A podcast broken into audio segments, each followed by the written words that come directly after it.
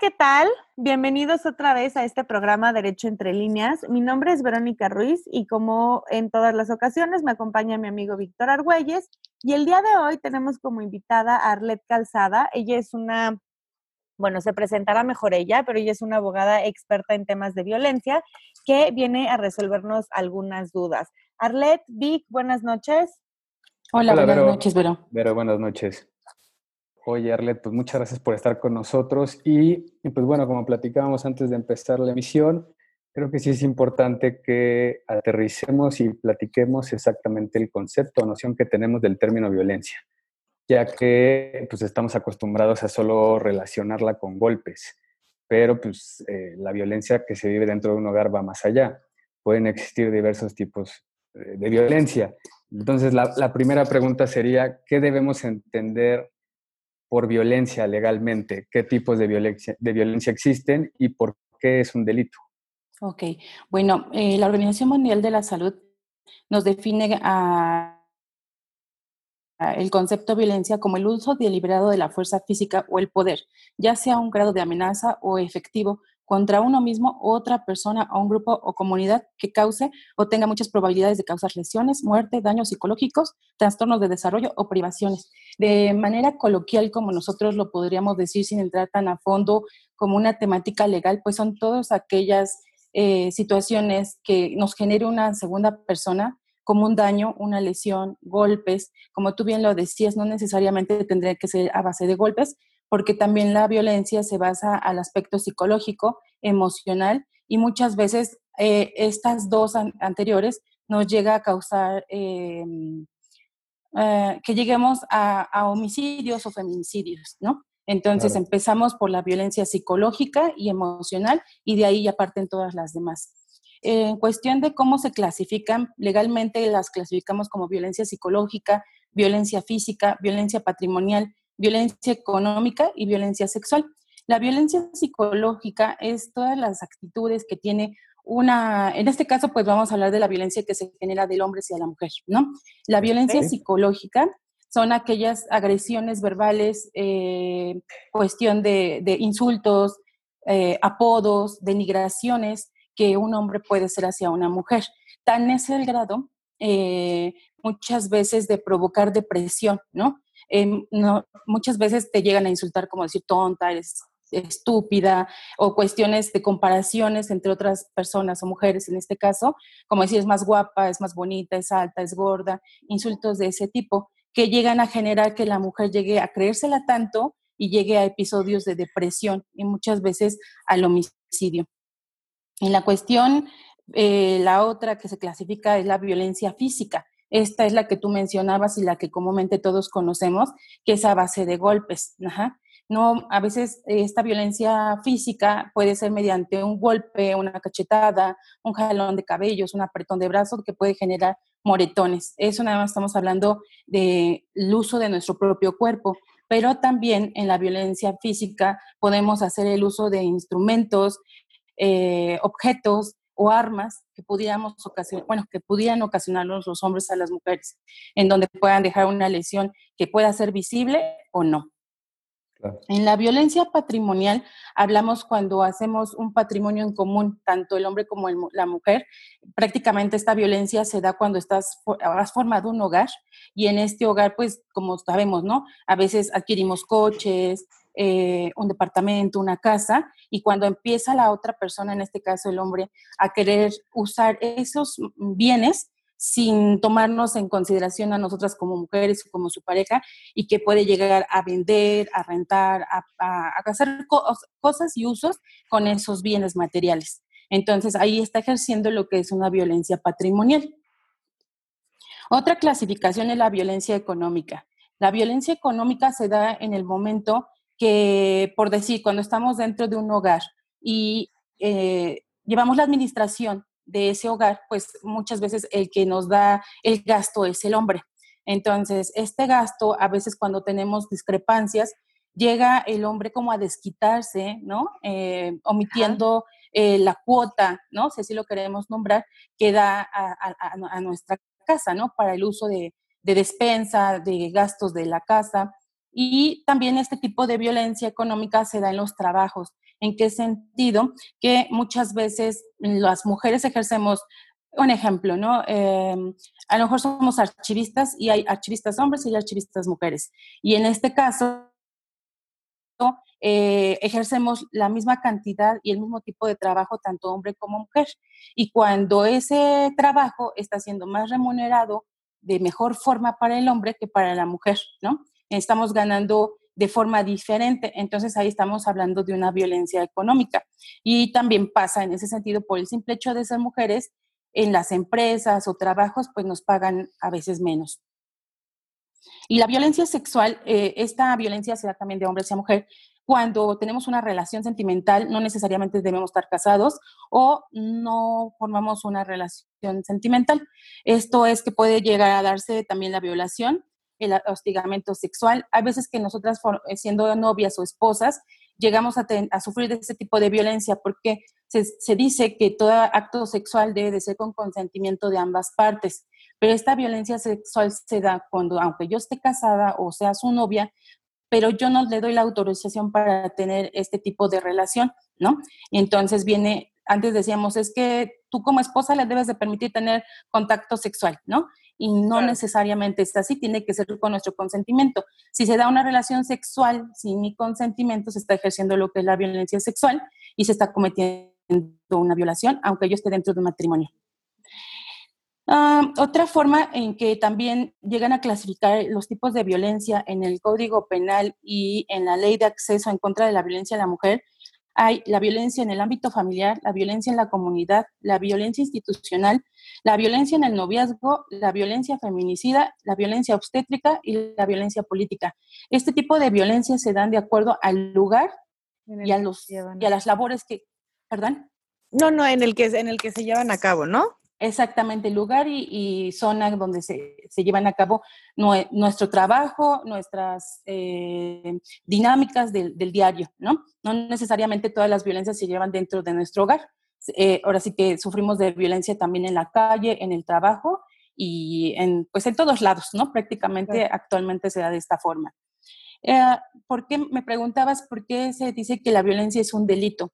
Porque todos como humanos tenemos derechos, ¿no? Para eso existen los derechos humanos y, debemos de ser respetados de acuerdo a esos derechos. Entonces, también eh, de alguna forma el Código Penal tipifica los tipos de violencia que yo acabo de mencionar. Cuando ese tipo de violencias transgreden nuestra, nuestra persona, ¿no? Porque ¿quién va a querer ser violentado? Pues nadie, ¿no? Entonces, cuando tú estás siendo violentado, pues estás, estás violando ciertos derechos humanos que tenemos desde que nacemos.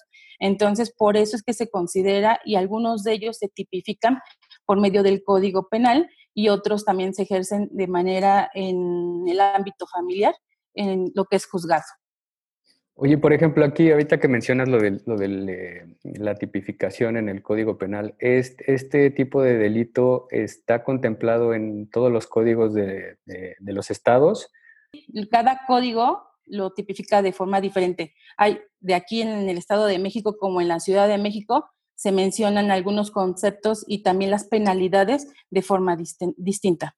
Pero si están, digamos, hay como cierta digamos, generalidad, ajá, o que son uniformes en cuanto a que sí reconocen que esto es un delito y que es obviamente algo muy grave y que se tiene que castigar, o sea, no puede ser impune. O sea, en eso sí están de acuerdo.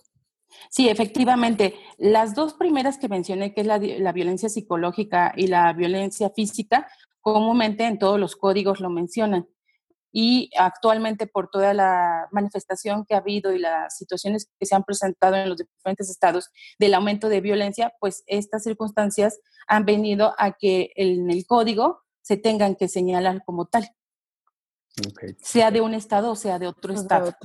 Híjole, Arlet, la verdad es que está muy interesante todo lo que dices, pero creo que no puedo evitar que, que se me parte el corazón porque independientemente de que es una realidad y que, bueno, por eso antes de que explotara todo este tema de la pandemia, pues hubo las movilizaciones que tuvo que, tuvo que haber eh, y que poco a poco, queramos o no, aunque social y culturalmente venimos arrastrando ciertos patrones de pensamiento desde hace muchísimo tiempo, creo que a pesar del despertar que empieza a tener la sociedad para este tipo de temas, desgraciadamente la violencia no está en cuarentena, ¿no?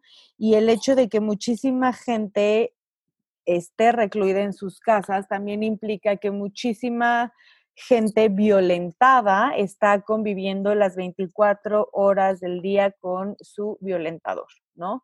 Creo que muchísima gente a veces cree que no vive dentro de un patrón de violencia porque la violencia no se presenta todos los días o porque no se presenta a todas horas o porque a veces tenemos algún factor de distracción, ¿no?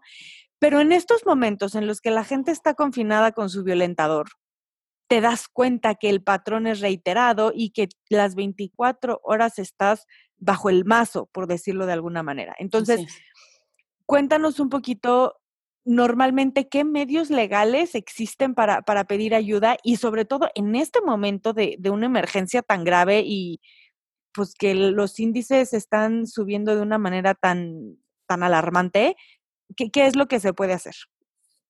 Ok, mira, sí, lamentablemente a veces creemos que no estamos sufriendo de violencia porque es un patrón que es constante, aunque sea de en intervalos de tiempo alargados, ¿no? Y ahorita el confinamiento lo que nos viene a, demostrar que a lo mejor cierto tipo de, de violentaciones se daban, no sé, una vez cada tres meses. ¿Por qué se da de esta forma? Porque a lo mejor él se dedica a trabajar y no está de manera constante en el domicilio y por eso no está marcada esa situación. Ahorita, lamentablemente, para bien o para mal, tenemos que estar en el mismo lugar, como bien lo dices, las 24 horas del día. Y es cuando yo creo que todas las personas que están sufriendo violencia inconscientemente saben que la están sufriendo, pero no la reconocen como tal se acostumbran.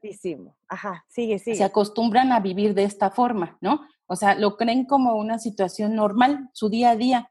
Muchas veces pasan por alto eh, lo que decíamos al principio, ¿no? Una mala palabra, una mala contestación, un, un, empujón, ¿no? No lo consideramos como violencia, pero yo siempre he dicho, ¿no? El que te gritó, te ofendió, va a ir incrementando de menos a más.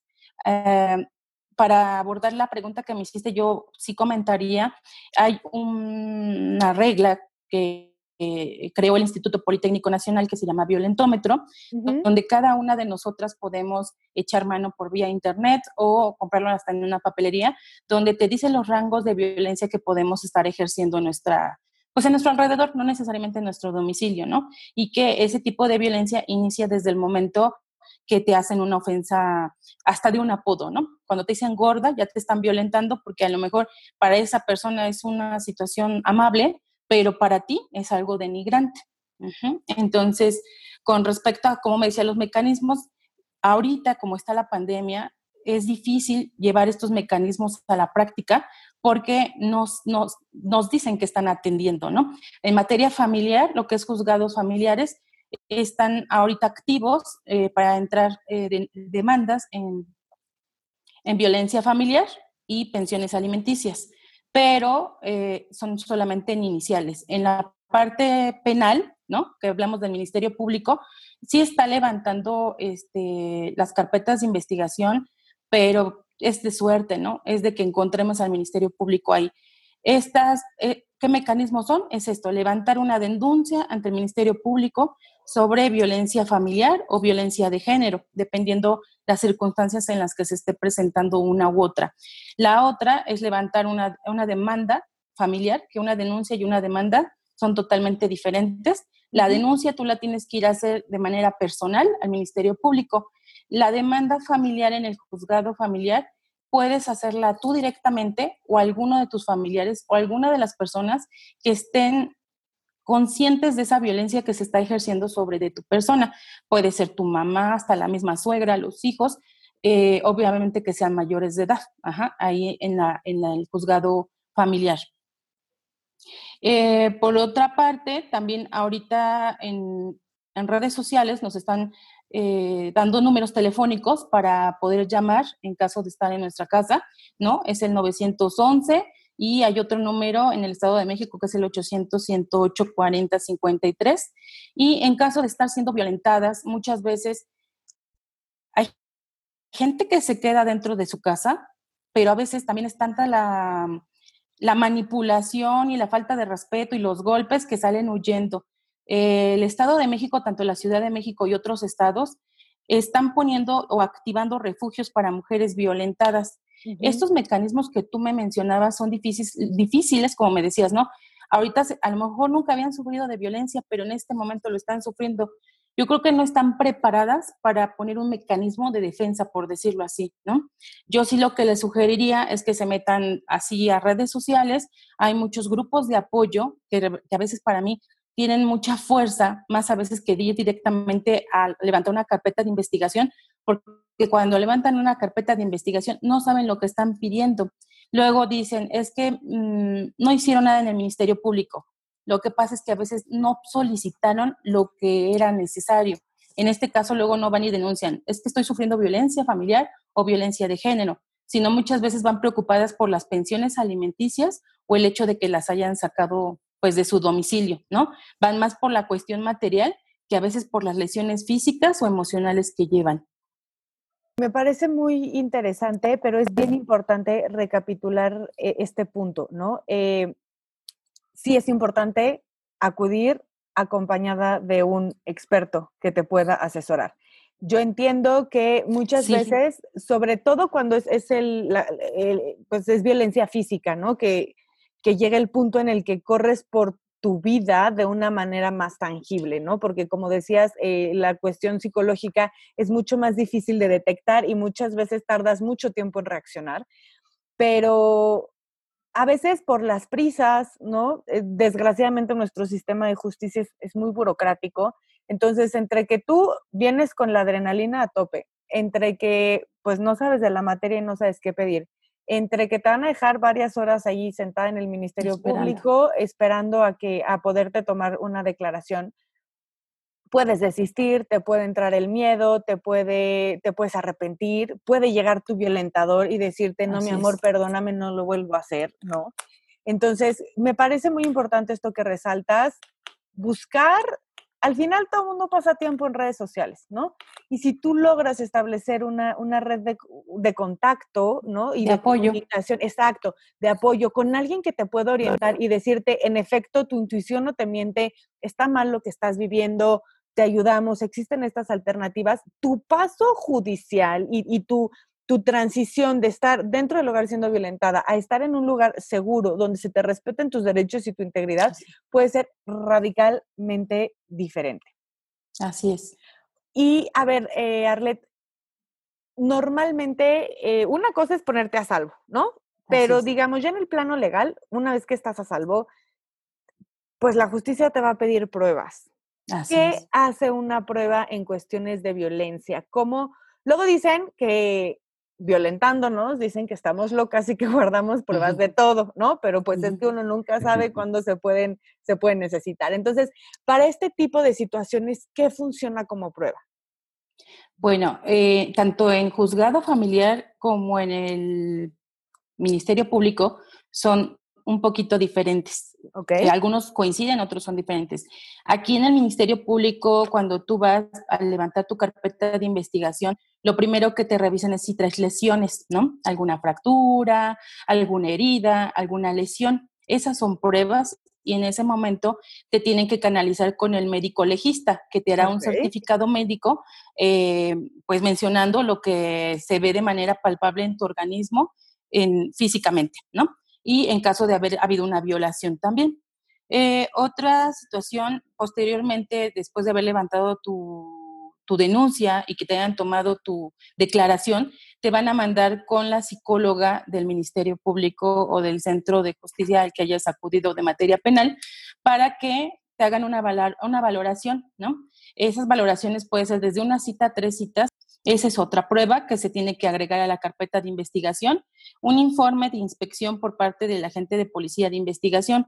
Este informe, el agente de investigación, de policía de investigación, perdón, acude directamente al lugar de los hechos. No sé, por ejemplo, si la violencia se sufrió en tu domicilio, en, la casa de la suegra, eh, en la dirección que tú le digas dónde se cometieron los hechos, él va y recopila datos, ¿no? En, siendo que te hayan golpeado y que hayas caído o te hayan lesionado, te hayan acuchillado, te hayan dado un tiro, por decir, entre algunos de los casos, él va a tu casa, ¿no? Y ve en qué forma están los muebles, si hay objetos tirados, si hay manchas de sangre, si, si son las condiciones que tú diste en la declaración. Esa es una prueba también, el informe por parte de la gente de, de, policía de investigación. Él también recurre a, alrededor para los vecinos, ¿no? Muchas veces recopila datos de los vecinos, porque tú sabes, ¿no? Luego de una casa a otra, pues escucha todo, ¿no? Sí, siempre. Entonces, los vecinos son las mejores cámaras de investigación que puede haber en esos momentos y de ellos recopilan datos. Digo, hay eh, vecinos que lo dicen y hay vecinos que, que no, pero si en un momento dado ellos dan una declaración, esa es una prueba principal también para este tipo de, de, violencia. Y la otra es em, un dictamen por parte de, de criminología. Una vez que tú hayas declarado, van a citar al agresor.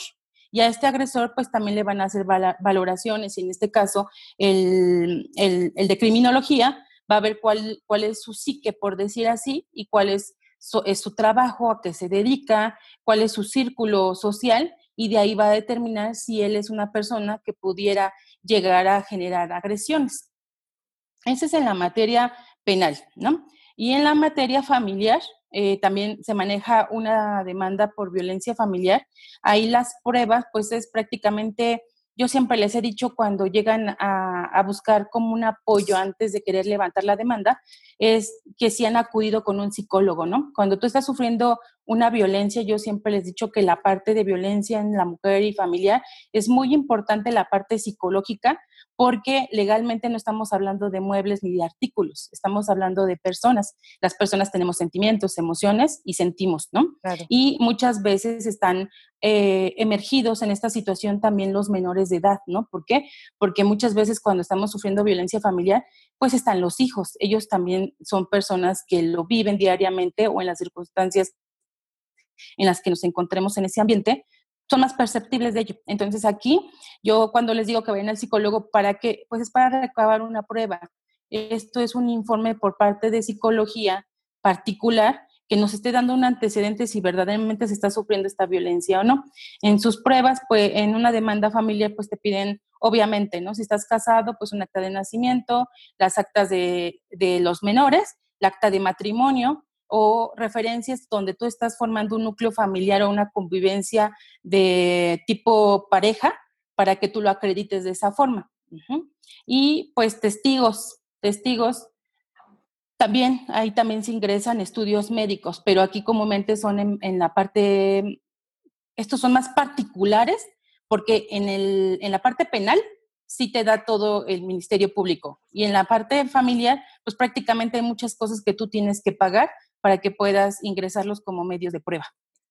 Y Arlet, y por ejemplo, de este tipo de pruebas que estás mencionando, tanto a nivel penal y a nivel familiar, por ejemplo, ¿es válido las pruebas electrónicas? Es decir, los mensajes de un chat, los correos electrónicos, cualquier, cualquiera de ese tipo de comunicaciones?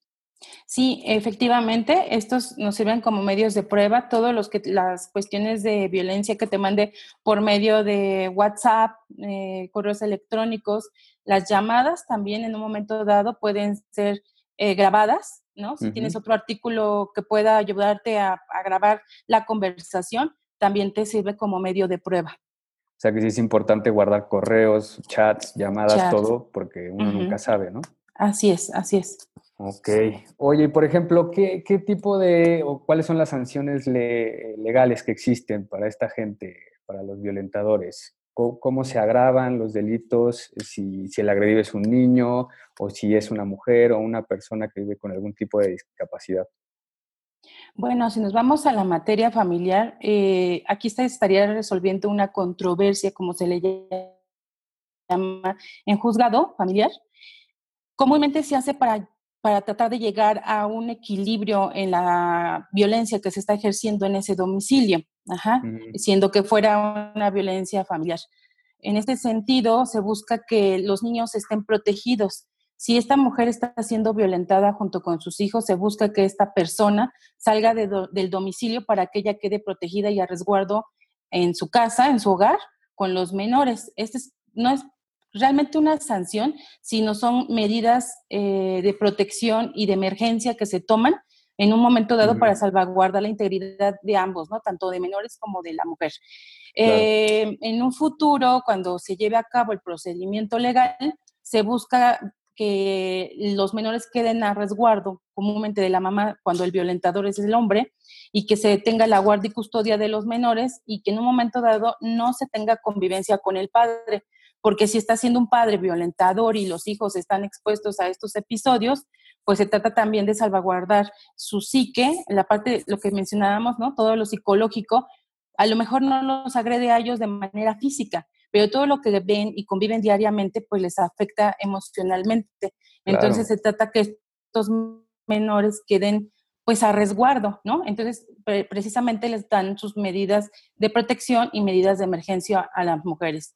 En el Código Penal, en todo lo que tiene que ver en violencia, pues está tipificado con años de cárcel, ¿no? Muchas veces hay etapas del procedimiento, del proceso, perdón, donde se llega a, a una donde el violentador puede llegar a tener una plática con la persona que está siendo agredida, ¿no? En donde se puede hacer una suspensión del proceso y en ese momento tomar una determinación si él puede de alguna forma eh, resarcir el daño, ¿no? Cuando es a lo mejor un daño psicológico, eh, ellos pueden resarcir e-, ese daño, como pues, a lo mejor pagando la terapia psicológica de la persona, él sometiéndose también a terapia, que a lo mejor la víctima considere que no es necesario que él pise cárcel, ¿no? A veces también, como decía Vero, cuando somos mamás, eh, tenemos como el temor o la vergüenza también de que nuestros hijos llegaran a ver a un papá en cárcel, ¿no? Entonces también hay medios para poder llegar a acuerdos y no tener que llegar a una sentencia definitiva. Y el código nos va diciendo, de acuerdo al tipo de violencia que se haya ejercido, de las que mencioné en un principio, eh, siendo que sea física, patrimonial, económica, sexual o psicológica, nos determina el periodo que la persona podría pasar preso, eh, siendo que las agresiones no llegaran a una situación bastante fuerte como pudiera ser el homicidio, comúnmente estas situaciones se pueden atender sin llegar a la tipificación en sentencia. ¿Qué pasa o cuál, cuál sería tu opinión? Aquí nos vamos a salir un poquito, un poquito de lo legal.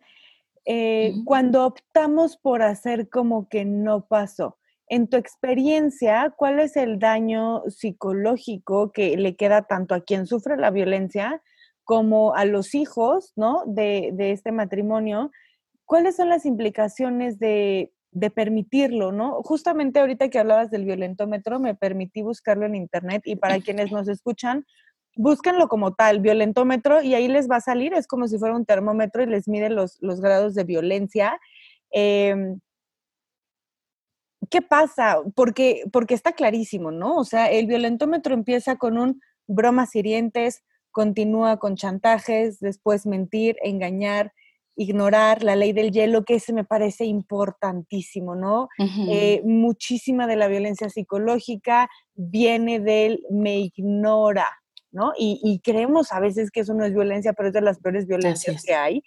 Em, después, bueno, pasamos por muchísimos, ¿no? Empujar, jalonear, pegar jugando y terminamos en violar, mutilar y asesinar, ¿no? Pero bueno, eh, exacto necesito que, tú, con tu experiencia, le expliques a quienes nos escuchan si aumenta la violencia y no está bien hacer como que no pasó. Platícanos cuáles son las consecuencias, eh, más o menos con qué, digamos, en qué lapso de tiempo pasamos de un verde, ¿no? O sea, de unas bromas hirientes a ya jalones, empujones y otras cosas que, pues, que terminan con la vida de la gente. Mira, yo en la práctica siempre cuando alguien a lo mejor se ha acercado porque sabemos que manejamos cuestiones de violencia y me, me pidió una asesoría y cuando solamente han sido cuestiones verbales, yo lo que les digo es asiste con un psicólogo, ¿no? Para que te vaya orientando de qué forma puedas tú ir eh, resolviendo estas cosas con, la, con tu pareja. Y de igual forma, invítalo a que acudan a terapias psicológicas. Pero cuando ya las cuestiones vienen de menos a más, como viene en el violentómetro, es evidente que después de que te dijo una grosería o te comparó, te humilló, porque esa es parte de la violencia psicológica, van a venir después los golpes, ¿no? Entonces, en, esas, en ese sentido, yo siempre les he dicho, cuando pasan de la parte verbal al golpe, no esperes más. O sea, de hecho, si la parte psicológica no la atienden, es evidente que va a llegar a una situación bastante fuerte, porque lo, decía al principio, esta parte legal de la materia familiar y de la violencia de género es una parte donde involucra mucho la parte psicológica, en donde vienen las emociones, vienen nuestros sentimientos y viene nuestra integridad como seres humanos. Eh, cuando nosotros estamos siendo violentados tenemos reacciones también. Yo se los he dicho también de esta forma. Si a ti te violentan, comúnmente tú vas a responder en algún momento a la agresión, ¿no? Hoy en día dicen los hombres, es que las viejas se están volviendo bien locas. Ahora ya pegan, ya golpean, ya dicen, ya porque estaban mal acostumbrados, ajá, exactamente, ya contestan, estaban mal acostumbrados a que el hombre decía, insultaba, ignoraba, y la mujer pues se le, se le educó de esa forma, ¿no? A tolerar y aguantar, porque es parte fundamental de las funciones de una mujer. Y hoy en día sabemos que no es así. Hoy tenemos eh, ese, ese derecho y por eso se está luchando por la equidad para no entrar en otros temas, pero también tenemos eh, la forma de defendernos y podemos buscar instancias, como lo decían y como es parte de este programa, la parte legal, pero también hay parte social que atiende esta, estas situaciones, ¿no? Entonces, sí es muy importante que acudan a pedir este apoyo, si no lo quieren hacer de manera legal, pues que busquen asociaciones, agrupaciones, donde se sientan protegidas y donde ellas se puedan pues, platicar, porque muchas veces no tienen ni en la confianza en la familia ni en amigas, ¿no? Entonces, si no hay esa confianza, buscar los medios, porque ahorita las redes sociales están al 100% en esos temas y hay en todos los municipios y en toda la parte, yo creo que de la República Mexicana, hay asociaciones, ¿no? Asociaciones que no, pues, sin fines de lucro, donde pueden ellas ir a tomar terapia psicológica, terapia, este, información legal y esto ahondar más si realmente ellas están siendo violentadas o no, o qué tipo de, yo siempre he hablado de la prevención, ¿no?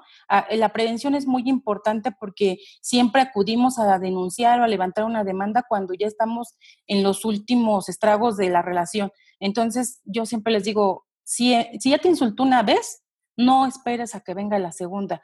Acude, acude a asesoría psicológica y ahí te van a estar orientando de qué forma tú puedes ir frenando ese tipo de violencia. Hay hombres que ya traen una información desde casa y va a ser muy difícil que cambien su estrategia para el trato con una mujer. Entonces, si tú no denuncias, lo más seguro es que tú, si tú no, si, si tú no buscas apoyo psicológico, lo más seguro es que un día del mañana vas a estar entablando una denuncia. Como que me hace así mucho ruido es, es esto que están comentando, que justo son, estos factores que, que, intervienen, que es primero y es lo que decía Sarlet, que, ok, si identificas la conducta, quieres hacer algo al respecto, pero te sientes sola porque ni tu círculo social, o sea, es decir, tu familia, tus amigos te pueden apoyar. Después, ok, tomas la decisión de, de presentar una denuncia, acudir a alguna autoridad para ayuda, pero pues si ni siquiera sabes con quién acudir, pues digo, ya, ya estamos mal, ¿no? Paso número dos. Y luego el tres, que ya es, ok, transformar eso a me salgo de ese, de ese círculo tóxico pero ¿cómo le voy a hacer? Que esa es la realidad, ¿no? O sea, que a dónde me voy, qué hago, quién me puede apoyar. Entonces yo creo que esos tres escenarios o esos, tres factores intervienen mucho en ese sentido de, que, de no querer hacer nada al respecto de la situación, creo yo. Sí, de hecho, este, todo el mundo, ¿no? Juzga y prejuzga y siempre te va a decir, pero ¿por qué no has denunciado, no? Si estás siendo violentada, qué tonta, ¿por qué no lo haces?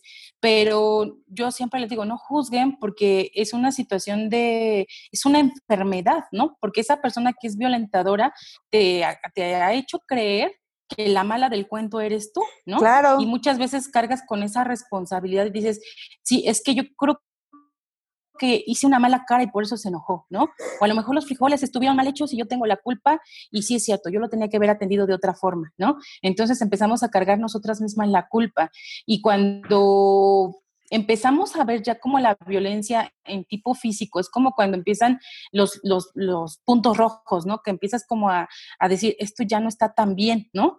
pero mientras fue ejercida toda la violencia psicológica inicial, lo ves como algo común y como algo normal o que alguien de tu familia o alguien de tus amistades que llegues a platicar y te empieza a decir, oye, como que esto no va, ¿no? ¿Cómo es posible que lo permitas?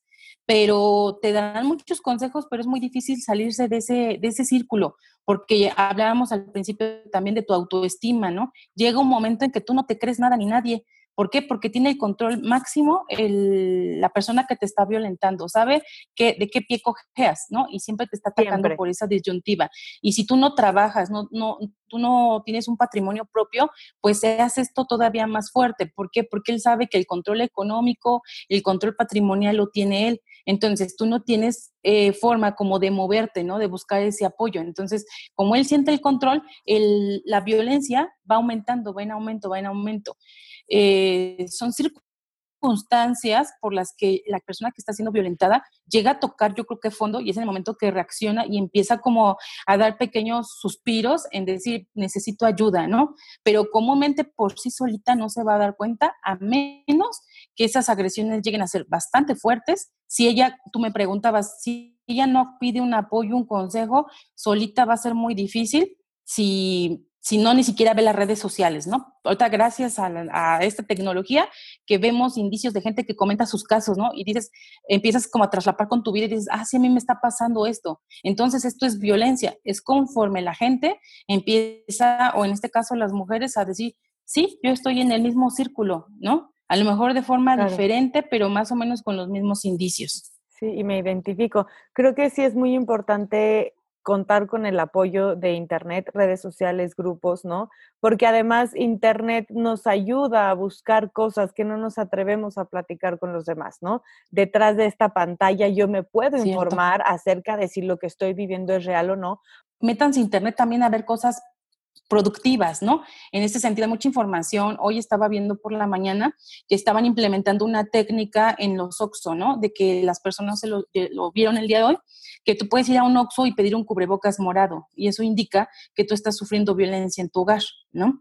Y algunas agrupaciones, ¿no? En Internet también han puesto que si hay una camisa negra en la ventana, en la puerta, pues en ese hogar están sufriendo violencia. Entonces, esas, esos, esos destellos de luz que yo les llamo, ellas deben de, tomarlos muy en cuenta, ¿no? Yo luego, nosotras ejercemos mucho las redes sociales en invitaciones a pláticas, a comentarios vía internet sobre este del violentómetro, ¿no? Porque muchas veces no alcanzas a discernir esa violencia que, estás, que, que están ejerciendo sobre de ti y que tú lo ves diariamente como algo normal.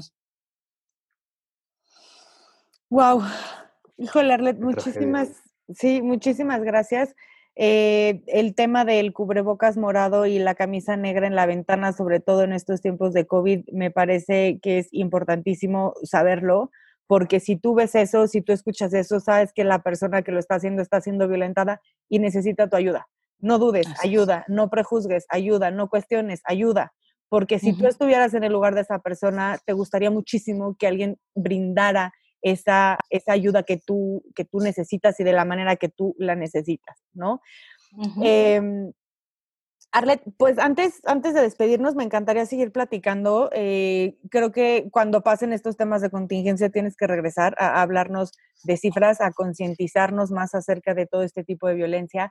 Pero antes de despedirnos, platícanos. Tú tienes, tú, tú, tienes un grupo de ayuda, ¿no? Eh, si alguien nos está escuchando y no sabe dónde empezar a buscar en internet, cómo te, cómo te pueden encontrar a ti y a todo este grupo de mujeres maravillosas que tienes ayudando a otras para que no, no sean violentadas.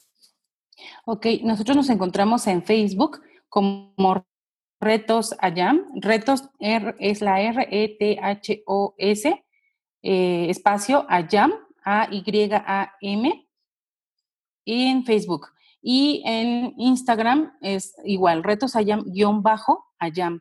Pero realmente la, la, página es la que tenemos más activa, donde damos pláticas eh, en vivo. Eh, las invitamos también a cursos, talleres, eh, de manera, algunos gratuitos para dar este tipo de apoyo. Perfecto. Chicos, pues muchas gracias por su compañía. Los que nos escuchan, muchísimas gracias. Este tema siempre roba el aliento y, nos deja muy pensativos, pero que no lo echemos en saco roto, ni para nosotros, ni para la gente a la que probablemente podamos ayudar. Muchísimas gracias, esperamos que nos sintonicen en la próxima y Arlette te estaremos viendo por aquí porque sin duda la concientización acerca de la violencia es, es urgente. ¿ok? Claro que sí, claro que sí. Muchísimas gracias y hasta la próxima.